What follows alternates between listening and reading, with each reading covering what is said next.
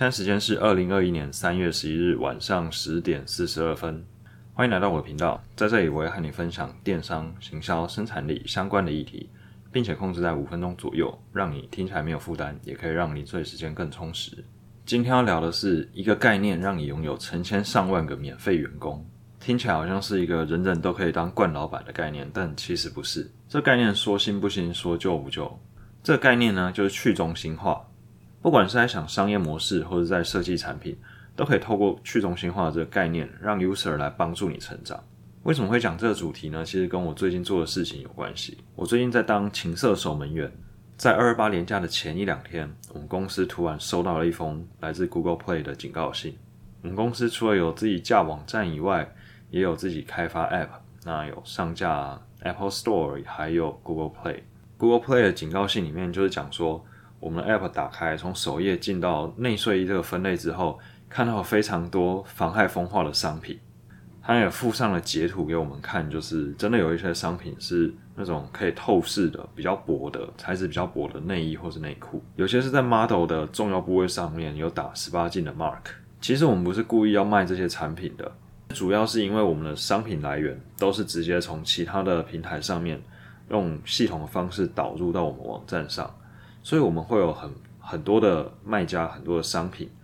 好处就是，嗯，我们的商品很丰富，但是坏处就是我们比较难以一个一个去用人工的方式筛选这个商品，呃，实际上的品质或是它图片的呈现。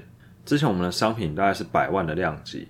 那这种量级呢，不太可能是用人工的方式去一个一个检视，而且我们的商品是每分每秒都在更新的。回到 Google 的警告信，它里面就要我们在七天之内重新发一个版本啊，把这些妨碍风化的东西都弄掉。那时候有想了几个解法，第一个方法就是直接把首页的内睡衣入口拔掉，这样的话它就不会再进到这个分类里面去了。这个做法最简单粗暴，最无脑，好处是成本非常的低。不过它就是比较治标不治本的方式。第二个方法是从卖家的维度下手，把有卖这些情色商品的卖家全部都 ban 掉。这个方式的成本就相对比较高，因为它只能用人工的方式去看每个卖家卖的商品是不是有这种妨害风化的倾向。第三种方法是透过演算法来辨识，比如说图片上有十八禁 icon 的图片，或是辨识一些看起来材质可能是比较薄透的这种内睡衣。这方式比较不需要苦力。只是要让机器学习在七天内完成的话，是不太可能的事情。然后另外就是说，图像辨识的成本是比较高的，所以虽然机器可以省掉很多人力，可是它在未来如果每一张图都要过去辨识的话，成本会非常的高。所以最后我们选择了是第二种方式，然后我就变成了情色守门员之一。然后我们五个人花了两天的时间，把所有的内睡衣卖家一个一个检视过。几天之后，CPO 有约我做 retro，他问我自己觉得怎样算是结案。我说这件事情可大可小，如果是大的规模的话，那就是用 Google Play 的标准来检视所有站上的商品，然后彻底清除掉所有的呃可能会有问题的商品。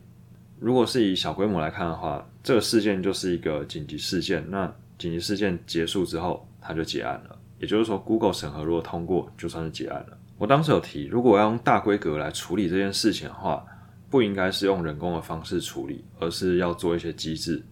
这个机制可以解决长久以来我们商品一直遇到的问题，比如说品质不好，或是卖家经常发错货、发错颜色、发错尺寸，或是像这次遇到的情色商品。因为每次收到商品的时候，如果商品的品质不好，通常 user 都会 feedback。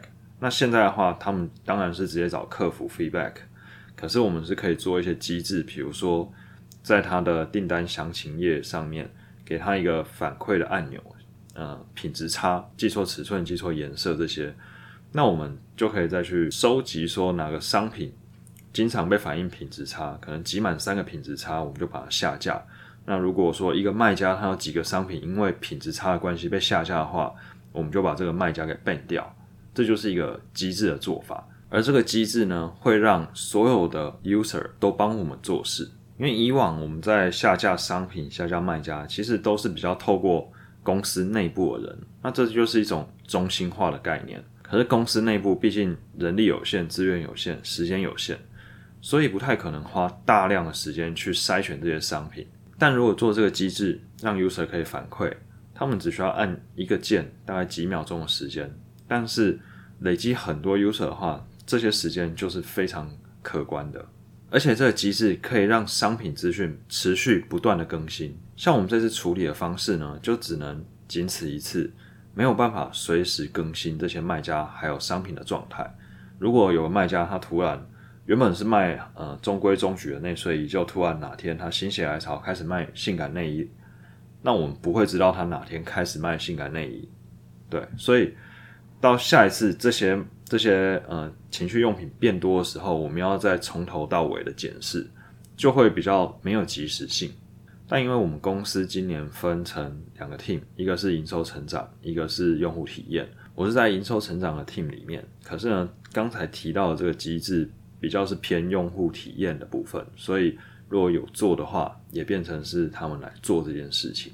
不知不觉已经讲了六分钟，不过啊，其实我还有准备了一些案例想要分享。第一个案例是一个导航的 App，叫做 Waze，W A Z E。台湾的人可能比较不熟，因为大家都用 Google Map。可是其实这间公司，它被 Google 以十亿美金收购，Google 也一直从它的身上学一些东西来用。比如说，经常看到说，嗯，Google 会问你说，现在公车上面的位置多不多，或是捷运拥不拥挤，每个路段的交通状况如何？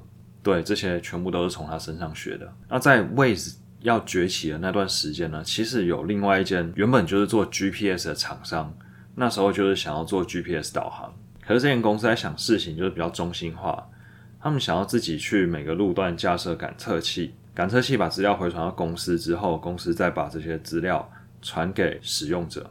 问题是土地这么大，一间公司要有多少的财力、多少的资源，才有办法在所有路段都装上感测器呢？那 Waze 呢，它就是一个比较去中心化的概念。它让所有的用户都可以反馈说，他现在在开的路段有没有遇到什么状况。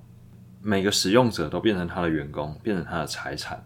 GPS 公司投入了大量的资源，结果反而输给了 Waze 的这个机制。虽然你可能从来没有听过或是用过 Waze，但是它在二零一九年的时候就已经是全球第二大的导航 App，拥有一点三亿个活跃用户。讲一个你一定听过的，就是维基百科。你在搜寻资料的时候，经常它都会出现在你第一页，甚至是第一页的第一个。过去的百科全书就比较是一个中心化而且是固态的概念，它是由某个出版社的编辑群编辑出来的。维基百科就是一个去中心化而且是异态的概念。所谓固态的概念，就是说这个产品一生出来之后，它就停在这个状态。那异态的概念就是说它会不断的流动，不断的更新。最后的例子就是传统媒体对上 YouTube。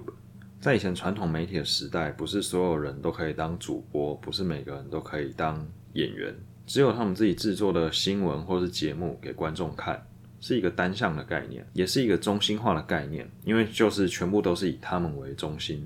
那 YouTube 就不一样了，YouTube 不会自己制作影片，而是让所有的人自己上传这些影片，自己拥有自己的频道，而这些频道的拥有者、创作者，他同时也是使用者。换句话说，他也把很多的使用者变成了 YouTuber，变成了他的员工。你可能会说，不对，YouTuber 他们都赚很多钱啊。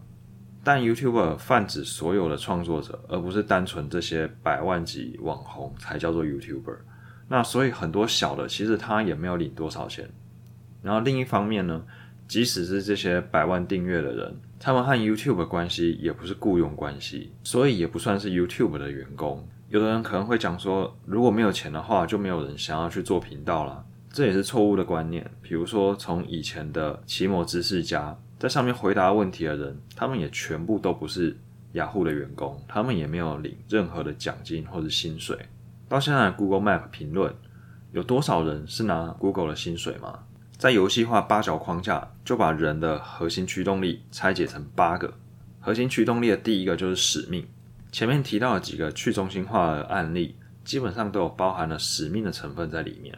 讲到游戏化，其实又有非常多的内容可以聊，那可能会在以后的节目做吧。OK，今天的内容有点长，已经将近十分钟。Recap 一下，就是不管你在设计一个商业模式，或是你在设计产品的时候，你都可以想着如何透过去中心化的概念，让使用者来帮助你，而不是自己一个人埋头苦干。如果喜欢今天的内容，觉得内容对你有帮助，欢迎按赞、订阅、分享给需要的朋友。有任何想法都欢迎和我分享，在 IG 或是 Facebook 搜寻“肥仔保罗”就可以找到我。我是保罗，我们下次见，拜拜。